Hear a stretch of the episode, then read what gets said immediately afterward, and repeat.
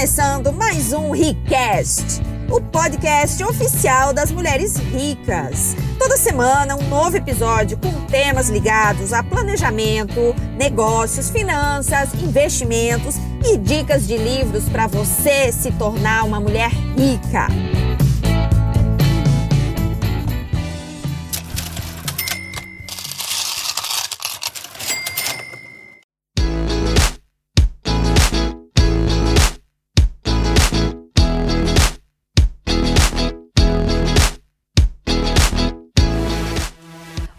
Vamos falar de mais três princípios de sucesso, independência financeira e realização pessoal, com base no livro Como Aumentar o Seu Próprio Salário, de Napoleão Hill.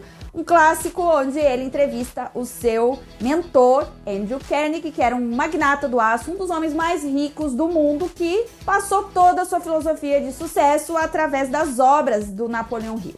Então pega o seu papel, sua caneta, seu caderno de ideias. Então pega aí para você anotar aqueles princípios que podem te ajudar a desenvolver uma personalidade mais atraente, desenvolver capacidades e habilidades de negociar o seu salário com base na mulher que você se torna, a mulher competente, a mulher realizadora, tudo aquilo que você nasceu para ser. Então hoje nós vamos falar do 11 primeiro princípio que é chamado no livro de busque inspiração. O que, que é buscar inspiração? Ele ainda traduz o buscar inspiração como ter entusiasmo aplicado. O que, que é isso, gente? É ser entusiasmado na prática, ser entusiasmada na sua vida, com seus projetos, com mais um dia levantar da cama, com seu trabalho, com seu relacionamento. Ser entusiasmada é ter brilho no olho, é ter aquele brilho no olhar de quem agradece por estar viva e quem faz de cada dia um dia especial. Eu gosto muito da Betty Russo, que ela fala assim, ó, vida, me surpreenda. Isso é uma pessoa entusiasmada. Então, buscar inspiração é o nosso décimo primeiro princípio de sucesso do livro Como Aumentar o Seu Próprio Salário. A palavra inspiração, então, se refere à combinação de emoções direcionadas a gerar entusiasmo na pessoa, tá? Gerar aquele brilho no olho, gerar aquela vontade de viver. E aí ele coloca assim, ó, inspiração são emoções colocadas em ação pelo poder espiritual. É o começo de todas as grandes realizações de qualquer natureza. Assim é que ele resume o que seria inspiração. E aí ele fala assim, ó, então inspiração é emoção em ação, mas e aquelas pessoas que são totalmente de descontroladas, aquelas pessoas que não têm controle sobre, não tem equilíbrio emocional, não sabe dominar a sua raiva, a sua é, frustração, seu medo, né? Então, essas pessoas, como é que elas vão ser entusiasmadas? E aí ele explica um pouquinho aqui no livro que talvez seja mais correto, ao invés de falar que inspiração é a emoção em ação, ele fala assim, ó, inspiração é a emoção voluntária em ação, ou seja, é uma emoção controlada em ação.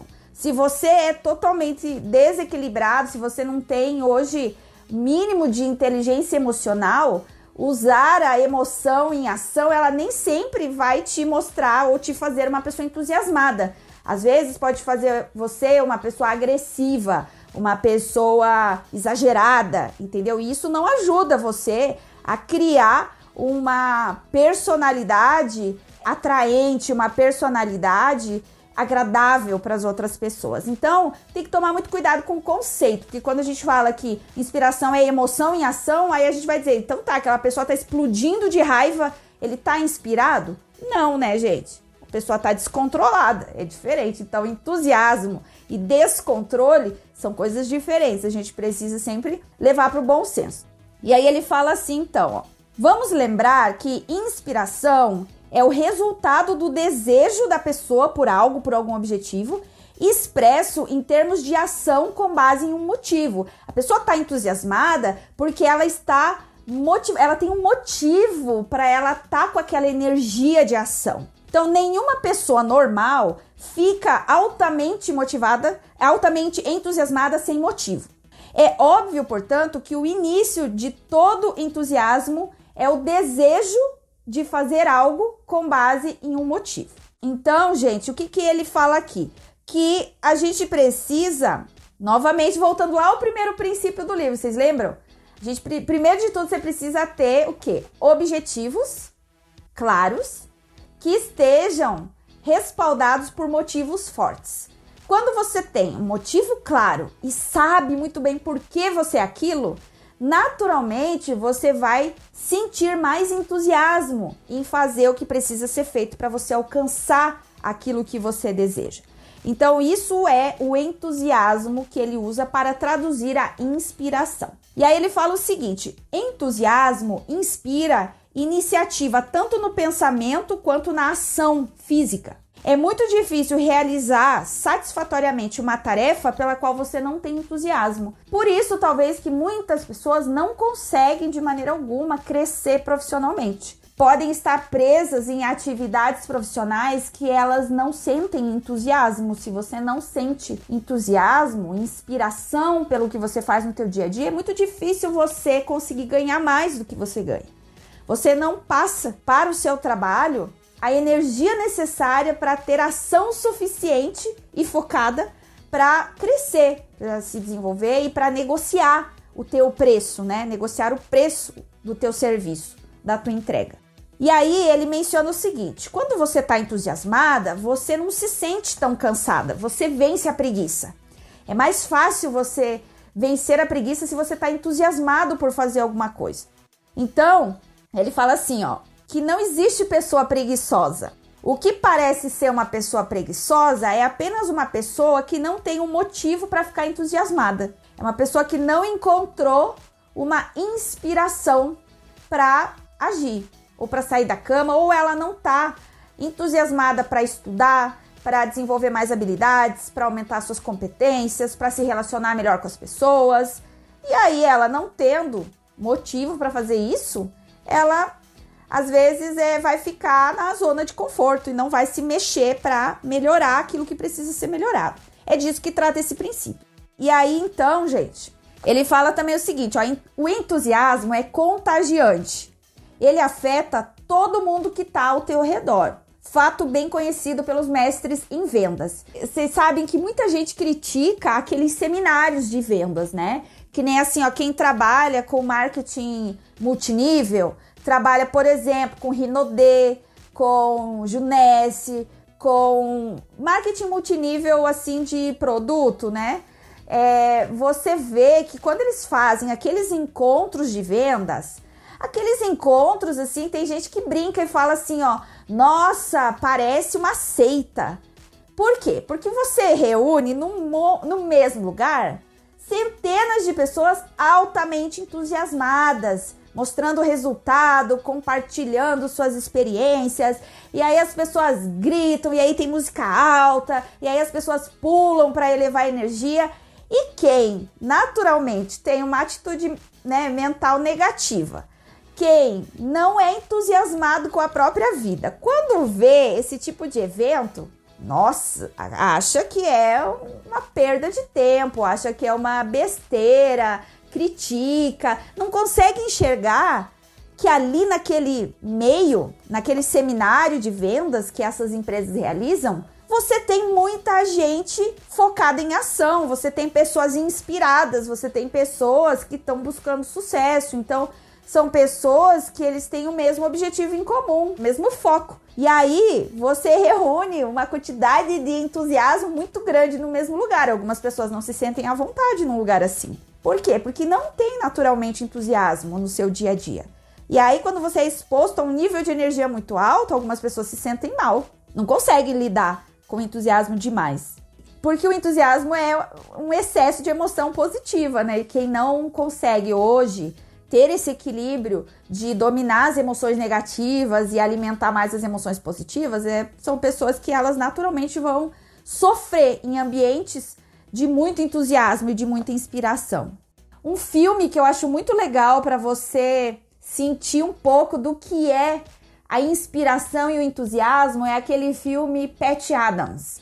O Amor é Contagiante. Ele é um filme bem antiguinho, Mas ele é um filme que aborda muito como nasce a inspiração numa pessoa e como ela usa daquela inspiração e de entusiasmo para levar para o seu trabalho um valor além do que é esperado, né? No caso do filme pelos pacientes. Esse ano o Pat Adams esteve no Brasil, eu assisti uma palestra que ele deu lá no CONAR, que é o Congresso Nacional de Recursos Humanos. Ele fez a palestra de abertura, muito inspirador e você vê que as pessoas que conseguem alimentar inspiração na sua vida, elas ganham um senso de propósito, de viver e de ir além que você, assim, ó, você percebe que tem coisas que às vezes ocupam a tua mente, a tua preocupação, que é, não tem sentido nenhum. Porque a vida ela é tão maior do que às vezes aquele boleto que você tem para pagar e que tira o teu sono, que você precisa, na verdade, é, é mudar o teu foco, você precisa encontrar uma inspiração maior. E aí, naturalmente, você vai ter mais capacidade de gerar renda para pagar os teus boletos. O teu foco muda quando você se torna uma pessoa inspirada, entusiasmada pelo trabalho, pela vida, pelos teus relacionamentos. E aí, esse princípio aqui eu achei muito interessante, que ele é um princípio, no livro recomenda que você tem que usar esse princípio junto com outro princípio que a gente falou, que é o princípio de ir além. Então, quando você é entusiasmado e você junta com aquele princípio de ir além, de fazer mais do que é esperado, de dar mais do que você é pago para fazer, quando você junta essas duas coisas, meu amigo, minha amiga, não tem como você não alcançar patamares mais elevados de renda. As pessoas naturalmente vão te procurar para comprar o que você tem a vender se você é um vendedor. Naturalmente, empresas vão te valorizar, porque Pessoas entusiasmadas no ambiente de trabalho contagiam outras. Assim como pessoas de atitude mental negativa, como nós falamos ontem, também contagia as pessoas ao redor.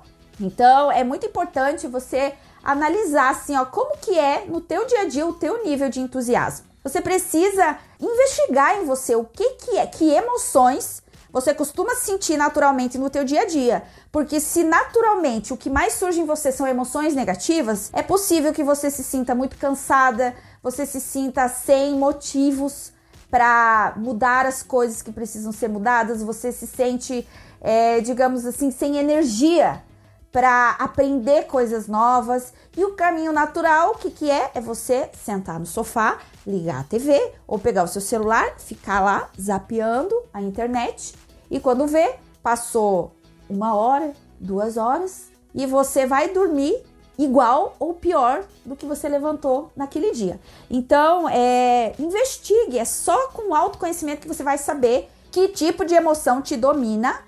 E aí sim, a partir disso, você poder começar a controlar as suas emoções, conhecer primeiramente e depois usar as técnicas, né, de desenvolvimento pessoal para você poder usar mais as emoções positivas e controlar mais rápido as emoções negativas. Assim você vai naturalmente despertar mais entusiasmo na tua vida. E aí ele fala o seguinte: o entusiasmo desencoraja todas as formas de pensamento negativo e ele dissipa o medo e a preocupação porque prepara a mente para a expressão da fé. Lembra que a gente falou do outro princípio que a fé, fé é acreditar?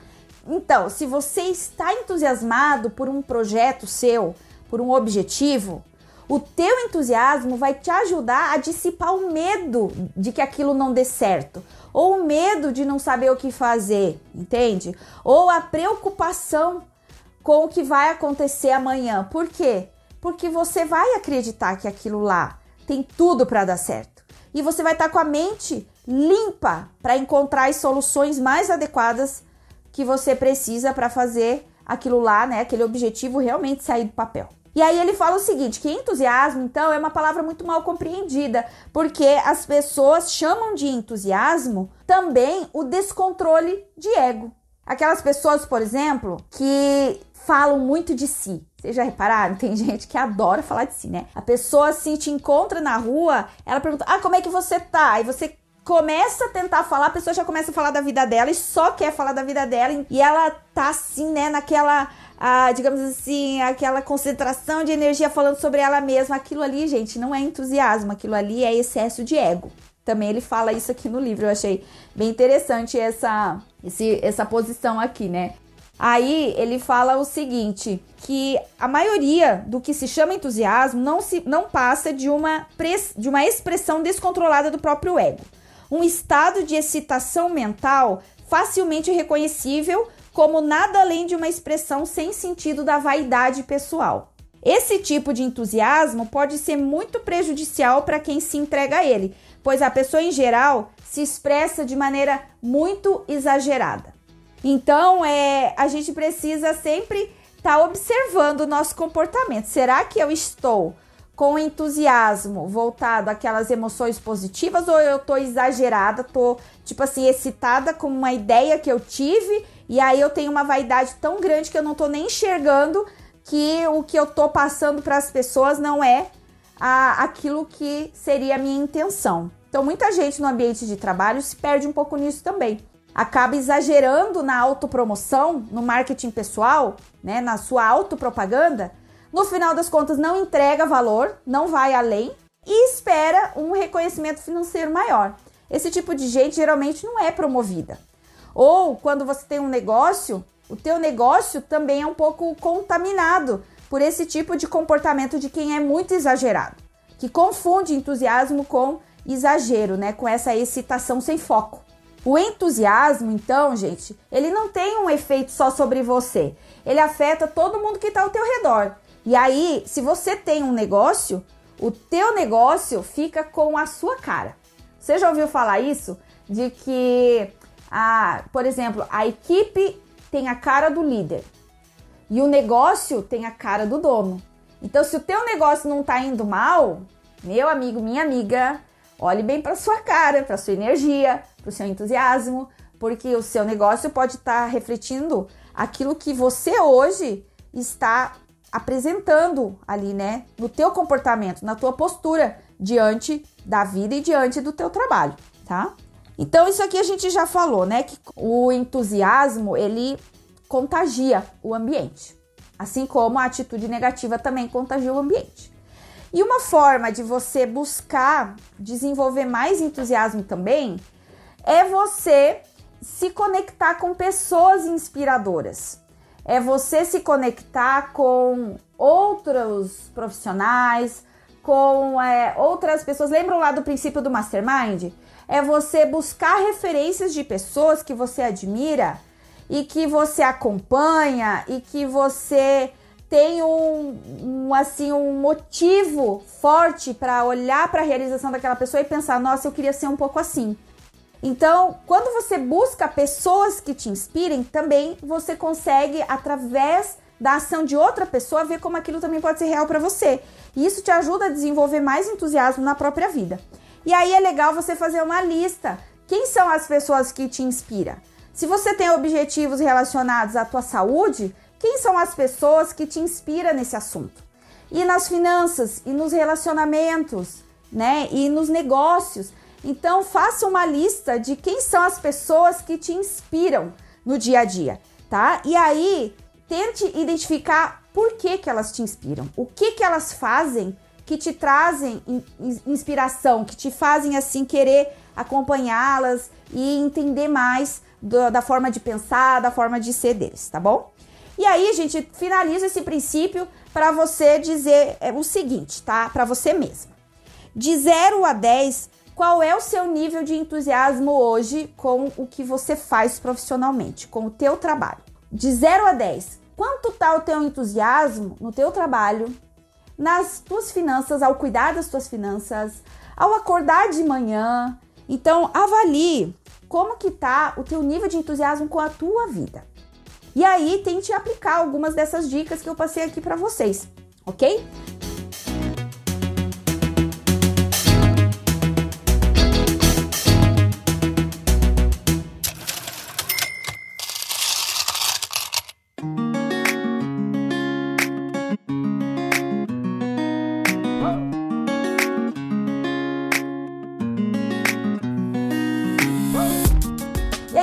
Agora para o princípio número 12. O princípio número 12 de como aumentar o seu próprio salário é controle a sua atenção. Isso aqui tem a ver com os princípios anteriores que a gente já mencionou. Eu não concordo completamente com o que é a forma como ele trata aqui no livro. Então eu vou falar para vocês a forma como eu penso sobre o assunto. Como esse livro aqui ele é muito antigo, gente, e o mundo mudou demais, então quando ele fala de controle sua atenção, o Napoleão Hill escreve de que você tem que escolher uma atividade profissional e focar naquilo. Focar o teu desenvolvimento, o teu conhecimento e a tua ação profissional em uma única coisa. E aí ele diz que você não vai conseguir ter sucesso se você tiver mais de um foco. Eu não compartilho dessa visão, tá? Porque eu acho sim que a gente se desenvolveu tanto e a tecnologia nos apoia tanto nisso que hoje é possível sim você ter mais de uma atividade profissional. Agora eu concordo com ele quando ele fala que é necessário sim você controlar a sua atenção. Então, em que sentido? Se você tem múltiplas atividades, você precisa ser uma pessoa com controle da sua atenção, ou seja, você faz uma coisa de cada vez, tá? Isso vai te ajudar a se tornar uma pessoa mais produtiva, mais eficiente e mais focada em agregar valor naquilo que você está se dedicando naquele momento. Então, é concentrar atenção quando você está falando com uma pessoa, é concentrar atenção quando você está fazendo uma tarefa específica, concentrar a atenção quando você está cuidando de você também, tá bom? Então, ele fala o seguinte, né? Que esse décimo segundo princípio é uma filosofia de atenção controlada. É o ato de você combinar todas as faculdades mentais e concentrá-las na realização de um objetivo definido. Então eu vou acrescentar aqui dizendo que é um objetivo definido de cada vez. Mas você pode sim trabalhar com vários objetivos simultâneos, desde que no seu tempo, nas suas 24 horas, você dedique blocos de tempo concentrado para cada um dos seus projetos, tá bom? O tempo envolvido no ato de concentração do pensamento em um determinado assunto depende da natureza do assunto e do que se espera em relação a ele. Então tem gente que fala assim, ó: "Ah, eu aplico a técnica Pomodoro. Ah, eu faço blocos de 15 minutos de concentração e depois mais 10 minutos de descompressão. Vou fazer outra coisa." Então aqui ele fala o seguinte: depende da complexidade da tarefa que você vai fazer, você pode e deveria determinar tempos específicos para você se concentrar naquilo até finalizar, tá bom? Mas assim como é possível ter pessoas que não dão conta de fazer, né, duas coisas, né, deixam o trabalho a desejar, outras são completamente eficientes na multitarefa, mas aí a multitarefa eu volto a falar não é fazer as coisas ao mesmo tempo, né? Porque dizem que isso é uma característica da mulher. E de tanto falarem que isso é uma característica da mulher, muitas ficam sobrecarregadas, porque elas acham que tem que fazer tudo ao mesmo tempo. Então, o ideal, o que eu faço, por exemplo, eu tenho várias atividades, mas eu não faço todas no mesmo dia e todas ao mesmo tempo. Então, eu tenho uma agenda. Então, por exemplo, eu, eu tenho horários em alguns dias da semana que eu vou estudar inglês, tem alguns horários durante alguns dias da semana que eu vou fazer uma aula de yoga. Leitura, eu tenho os dias que eu me dedico à leitura, outros dias eu vou me dedicar a outra coisa. Eu tenho horários definidos para me dedicar ao meu negócio. Eu tenho os blocos de tempo do meu trabalho, que eu tenho um trabalho é, tradicional, CLT, além do meu negócio. Então, eu consigo dar conta porque eu desenvolvia um método na minha vida, um método de organização que funcionou. Mas é óbvio que não existe uma fórmula que funcione igual para todo mundo. O que eu discordo é que no livro ele enfatiza que ninguém vai ter sucesso se se dedicar a mais de uma coisa. E isso talvez porque lá no passado, né, lá em 1900 e bolinha, quando ele escreveu o livro, quando ele fez essa entrevista, na verdade, eles não tinham muitos recursos, talvez, né? Imagina, você queria falar com alguém, você tinha que mandar uma carta carta levava sei lá quantos. Hoje não, hoje você gerencia sua vida meio que de um smartphone, né?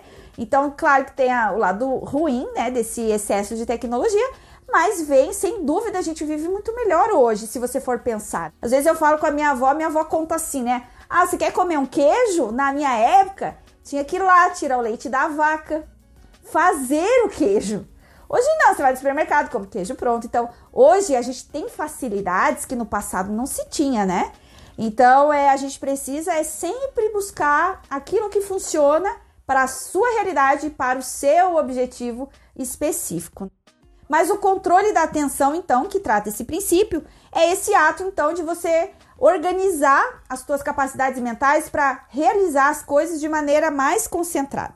E aí tem um ponto legal que ele fala aqui, que é o seguinte: quando você tem um grupo de pessoas que concentram os pensamentos dominantes no mesmo objetivo, tá? Lembram lá do princípio do mastermind que a gente já, já falou. Nós temos o benefício da atenção controlada de forma coletiva, que consiste no poder de reunir várias mentes de um grande número de pessoas, todas trabalhando para o mesmo fim em espírito de harmonia. E eu observei muito isso no grupo de desafio que a gente tem, né? Mas o que, que eu tenho ali? É um grupo de mulheres reunidas, todas com o mesmo objetivo, e naqueles momentos em que o grupo está aberto, todas elas estão concentradas, com a, com a atenção concentrada no mesmo objetivo. Cada uma para si, mas o objetivo é único. Então você cria uma harmonia e no grupo todos crescem com essa atenção concentrada num mesmo objetivo. Então, é, funciona também para você trabalhar em grupos, né? Então, esse livro ele retrata muito do momento profissional daquela época. Então, quando ele fala do aumentar o salário, ele baseia muito desse modelo naquilo que era da época, tanto que ele fala aqui de operários, né? Ele fala muito de operários. Agora, vamos supor, entra lá no LinkedIn hoje. A maioria dos cargos que você vê que tem uma remuneração boa, né, razoável, são cargos generalistas, não são mais cargos especialistas. Óbvio que tem muitos especialistas que têm salários muito altos, funções muito específicas, mas no geral, hoje você tem uma demanda muito grande por pessoas mais generalistas. Pessoas que trabalhem com gestão de maneira mais generalista, RH mais generalista, é, a parte financeira mais generalista. Então, a, o mundo do trabalho ele vem mudando, né? O perfil do trabalhador vem mudando, assim como o perfil do empresário também vem mudando. Hoje em dia as pessoas, as empresas, elas investem muito em sustentabilidade.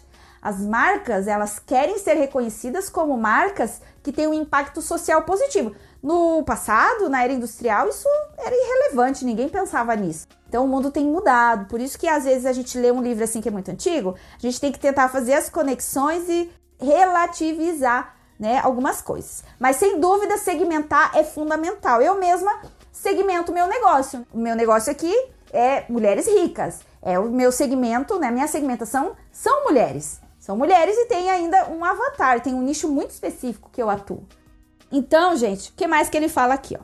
Aqui uma coisa que aí eu concordo com ele. Quando ele fala assim, ó, suponha que uma pessoa tem um objetivo definido só que depois que ele está se dedicando àquilo durante um tempo, ele percebe que não gosta mais daquilo. E aí, ele, é, nesse princípio que ele fala aqui de atenção concentrada, aí ele pergunta assim, ó, o Napoleão Hill pergunta assim, Aí a pessoa se dedicou com atenção concentrada durante anos numa carreira, numa profissão. Aí de repente ele vê que ele não é feliz naquilo. Ele deve mudar? Ou nesse princípio só vai ter sucesso quem continuar se mantendo no mesmo foco de atenção concentrada?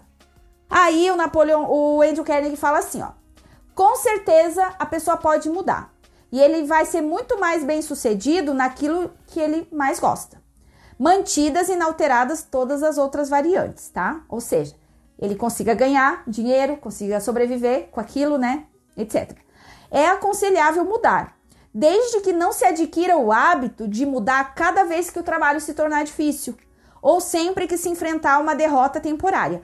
Isso aqui eu achei muito pertinente, muito pertinente, principalmente nessas gerações de mais jovens. Então ele fala assim, ó, ok, você fazer uma transição de carreira, se você se dá conta que você de repente se equivocou, você escolheu uma profissão errada, se dedicou anos a algo que não te dá prazer e também não te dá renda. Outras vezes te dá renda, mas você tá morrendo no teu trabalho, porque você não se realiza, você tá se sentindo sufocado.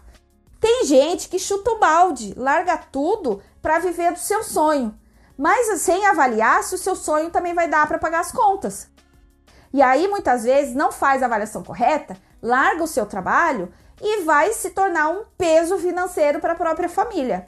Então a pessoa tem que ter inteligência, tem que planejar essa transição de carreira. e tem que avaliar se essa nova profissão ou essa nova atividade que a pessoa quer é possível ela adquirir o conhecimento necessário para ter as características adequadas de alguém que tem sucesso naquela atividade que ele quer empreender. E para isso, no mínimo, para você pensar em largar o seu emprego para fazer o que você quer, o que você ama, eu recomendo tenha pelo menos seis meses de reserva financeira para pagar as suas contas básicas e você não entrar em desequilíbrio. Isso é pensar de maneira inteligente. Você pode fazer a tua transição de carreira. Agora, você com 40 anos de idade, chutar o balde e sem pensar na sua família, ah, vou viver do meu sonho. Cara, o teu sonho pode não dar dinheiro. Você pode, quem sabe, caso você se dê conta que o seu sonho não dê dinheiro, você pode fazer as duas coisas. Você pode ter uma atividade que você se realiza muito, tem muito tesão de fazer aquilo, mas não dá tanto dinheiro. E outro, que é onde você vai ganhar o dinheiro para pagar suas contas, tá? Muitas pessoas, é, ícones na história, fizeram isso, gente. Tinham um emprego, emprego, tá? Não tô falando de trabalho, tô falando de emprego. E tinham, paralelamente, o trabalho dos seus sonhos, da sua, sua paixão, mas só que não dava dinheiro. Aí, quando esse trabalho dos sonhos estiver te dando o mesmo nível de renda, talvez, que você tem no teu emprego, aí sim você larga e vai se dedicar só àquilo que você ama. Agora, quem tem família, quem tem conta para pagar, fazer essas loucuras assim, eu acho um egoísmo, sabia? Porque você vai colocar toda a sua família numa situação de escassez novamente, tá? E eles não merecem isso. Então faça de maneira planejada. É isso que eu recomendo, tá bom? Gente, uma coisa assim que eu sempre falo assim também, ó. Ter um emprego e ter um trabalho são coisas diferentes. Se você está desempregada, isso não é motivo para você não ter renda. Você pode fazer bolo, fatiar e vender no ponto de ônibus, tá? Você pode fazer bijuteria, você pode limpar a casa de alguém, você pode cuidar de cachorro, você pode passear com cachorro, você pode cuidar de criança, você pode dar aula particular de alguma coisa, você pode fazer marmita para vender, você pode fazer sanduíche natural para vender, você pode revender algum produto. Então hoje, quem fala para mim assim, ó, é quando eu pergunto qual é a tua atividade profissional, ah, é desempregada. Gente, desempregada não é profissão. Desemprego não é atividade profissional. Então, tem que arrumar outra desculpa aí para não estar tá gerando renda não, viu?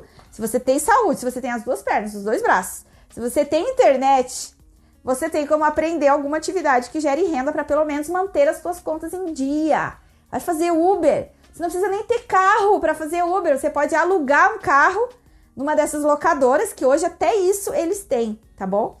Então, gente, vai trabalhar de freela, freelance, fazer alguma coisa, sabe? Você tem que se concentrar em fazer a tua vida prosperar. Isso para mim é a atenção concentrada que importa, ok? E aí, gente, você talvez você não seja uma especialista para ter esse sucesso aqui que ele fala que só tem quem é especialista.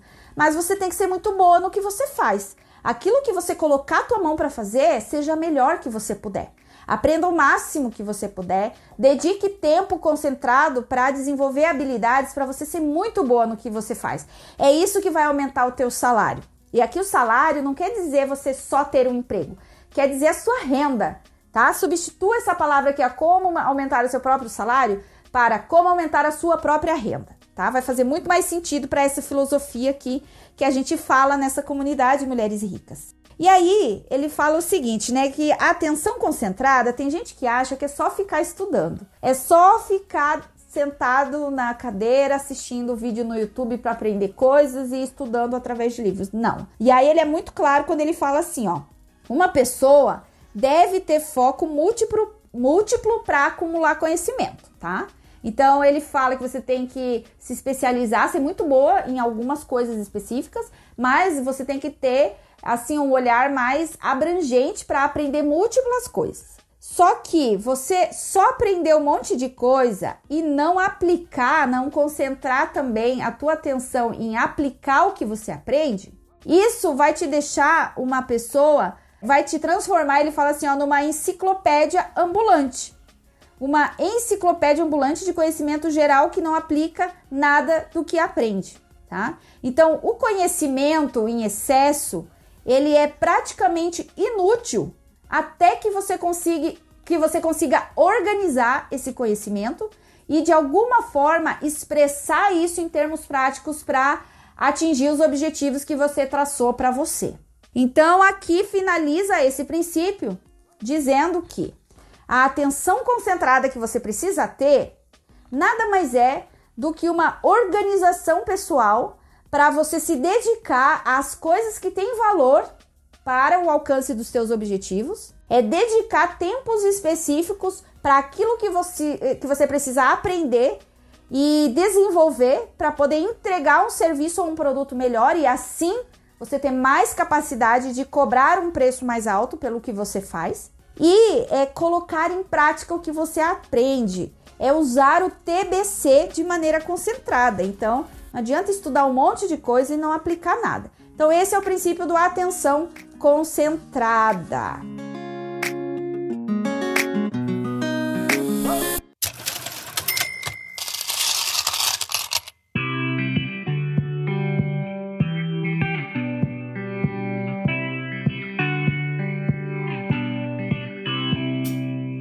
E o último princípio de hoje, tá? Da nossa noite, é um princípio lindo que pouca gente aplica, mas muita gente fala por aí que faz. As pessoas falam que fazem, mas na prática elas não fazem. E aí tem uma frase aqui no livro, ó, aqui nesse ladinho aqui, ó, que eu acho super bonitinha essa frase aqui. Ele fala o seguinte, ó: Um navio sem leme e uma pessoa sem objetivo eventualmente acabam encalhados em algum areal remoto. Eu achei, achei muito legal, porque é aquela frase famosa, né? Pra quem não sabe onde quer ir, qualquer lugar serve, né? Basicamente isso. O livro todo ele é muito centrado na necessidade de falar de objetivos específicos, você ter clareza, né, etc. O capítulo 13 do livro, então, fala do princípio número 13, tá? O princípio número 13 é o princípio no qual todos dizem acreditar, mas poucos praticam. Creio que por não entenderem a profunda psicologia desse princípio. Muita gente interpreta a regra de ouro. A regra de ouro é o 13 terceiro princípio. Ele fala o seguinte: aplique a regra de ouro. Qual é a regra de ouro? A regra de ouro é: não faça aos outros o que não gostaria que fizessem com você. E aí ele diz que a maioria das pessoas interpreta assim, ó: faça aos outros e faça bastante antes que eles façam a você. Isso a gente vê bastante, né? As pessoas falam: "Ah, eu é tipo fura fila. Ah, eu vou furar, todo mundo fura no trânsito, xingar no trânsito. Ah, todo mundo xinga, eu também vou xingar. É passar perna no troco do caixa do supermercado. São as pequenas corrupções do dia a dia, né? Falar mal pelas costas. Vai das coisas grandes até as coisas pequenas, né? Aí aqui fala, então, ele fala que o, o princípio número 13, essa regra de ouro, é você não fazer aos outros o que você não gostaria que fizessem a você. E não basta você acreditar nessa regra do, de ouro, você tem que praticar. E aí ele fala o seguinte: a crença passiva, você acreditar nisso, mas não agir segundo essa regra de ouro, quem só acredita, mas não age, nunca vai conquistar nada. É a aplicação dessa regra de ouro que traz benefícios. E eles são tão numerosos e variados que influenciam a vida de quase todos os relacionamentos humanos. Então, a regra de ouro é a base das melhores qualidades de uma pessoa e a sua aplicação proporciona uma imunidade na gente contra as forças destrutivas e as pessoas maldosas. Ela proporciona também o poder de atração de coisas positivas e de pessoas positivas, com as quais você pode adquirir tudo o que você quer na sua vida, desde paz mental, entendimento espiritual e até as necessidades materiais. Aí ele fala o seguinte: que algumas pessoas afirmam que gostariam de viver segundo essa regra, só que vivem encontrando pelo caminho pessoas maldosas, pessoas corruptas, pessoas bandidas. E aí ele fala o seguinte: quando um homem diz que não consegue viver de acordo com essa regra de ouro, sem sofrer danos de outros, sem que os outros venham passar perna nele porque acham que ele é um, um fraco ou que ele é um tipo um bobão, ele fala o seguinte: acredito que esse equívoco decorre da crença de que as pessoas acham que os benefícios de aplicar essa regra de não fazer aos outros o que você não quer para você, que o benefício disso vem imediatamente e vem das pessoas das quais você fez esse favor. a pessoa com a qual você aplicou essa regra. E ele fala aqui que não, na realidade, o benefício disso vem de várias diferentes formas. Não é necessariamente da mesma pessoa com a qual você aplicou a regra, tá? Por isso que causa tanto mal entendido.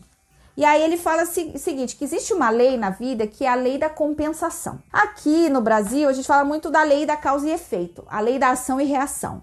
Então, esse princípio aqui, ele diz que se você não age de acordo com essa regra de ouro, em algum momento a vida vai te dar o troco na mesma moeda. Pode ser que não venha imediatamente o, a consequência de você é, não aplicar essa regra, mas em algum momento, até o final da sua vida, você vai pagar por isso ou alguém que você ama vai pagar por isso. Porque a tua postura reflete em todo o DNA da sua família, das gerações passadas, das gerações futuras. Então, ele fala o seguinte: as pessoas que acreditam que, ah, eu não vou fazer os outros, eu não vou tratar os outros como eu gostaria que me tratassem, porque ninguém age assim comigo. Então, eu vou tratar os outros como eles me tratam.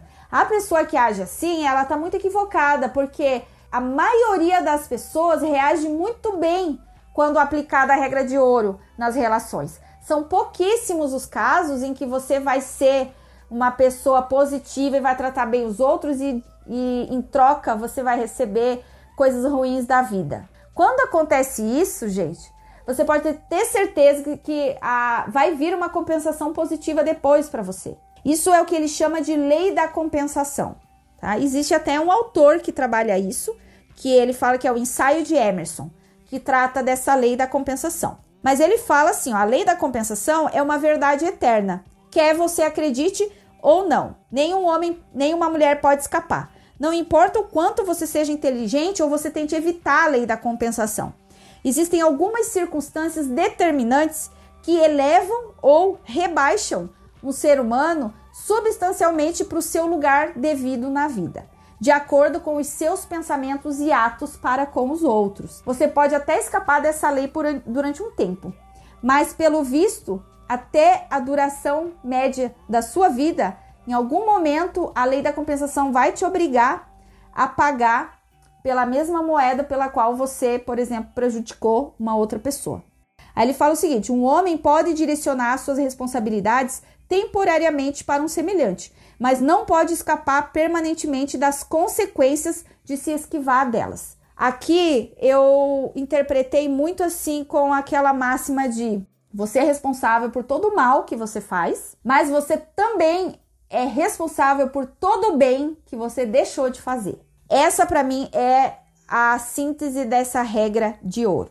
E aí ele termina dizendo assim, ó, que você pode até tentar se enganar, dizendo assim, ah, ninguém tá vendo, então deixa eu passar a perna aqui, deixa eu fazer uma pequena corrupçãozinha aqui, deixa eu falar mal de alguém pelas costas ali. Você pode até achar que aquilo ali não vai repercutir em você de alguma maneira, mas ele diz que o nosso maior é, algoz é a nossa própria consciência.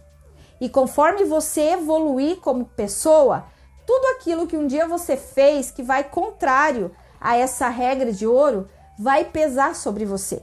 E você vai, em algum momento, sentir necessidade de, digamos assim, ó, limpar essa energia ruim que você carregou por ter feito mal a alguém no passado. Então ele fala muito assim que a lei da compensação ela vem, ou ela vem através de outras pessoas, ou ela vem através da tua própria consciência. E aí ele finaliza falando o seguinte: o homem que vive segundo essa regra de ouro, de faça aos outros o que você gostaria que fizesse com você, e que aplica por questão de princípios esse, essa regra como uma conduta de vida, obrigatoriamente essa pessoa vai prosperar dentro dos limites das suas capacidades individuais sejam elas quais forem, e os resultados da aplicação dessa regra vão se acumular automaticamente e de fontes muito, muitas vezes inesperadas. E aí eu pergunto, você tem aplicado essa regra de ouro? Como que é no teu dia a dia? Como que você revida a reação das pessoas quando algo não sai como você quer? Você costuma pagar na mesma moeda? Ou você consegue perceber que aquilo veio para te ensinar alguma coisa e você consegue agir de tipo assim devolver em outra moeda que não a mesma. Você precisa refletir, né? Como que você tem aplicado essa regra de ouro na sua vida então? como que representa para você esse princípio de faça aos outros o que você gostaria que fizessem com você? Ou não pague na mesma moeda? Ou é, se torne responsável por todo o mal, por toda mágoa, por toda ofensa que você fizer ao outro? E se torne responsável também por todo o bem que você deixou de fazer, tá? Porque se você tem a oportunidade de fazer o bem você não faz, isso também não é aplicar essa regra de ouro, tá bom?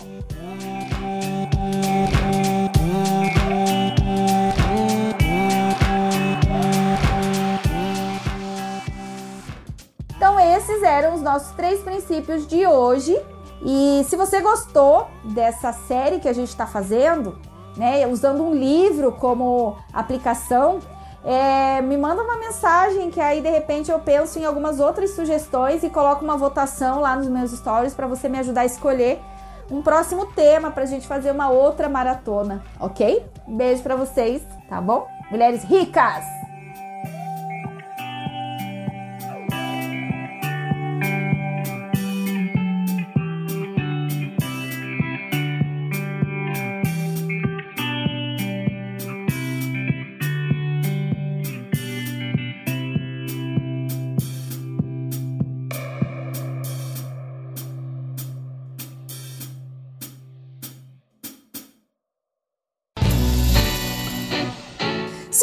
Gostou desse conteúdo, se conecta comigo pelo arroba Mulheres Ricas BR. Espero por você, beijos e até a próxima.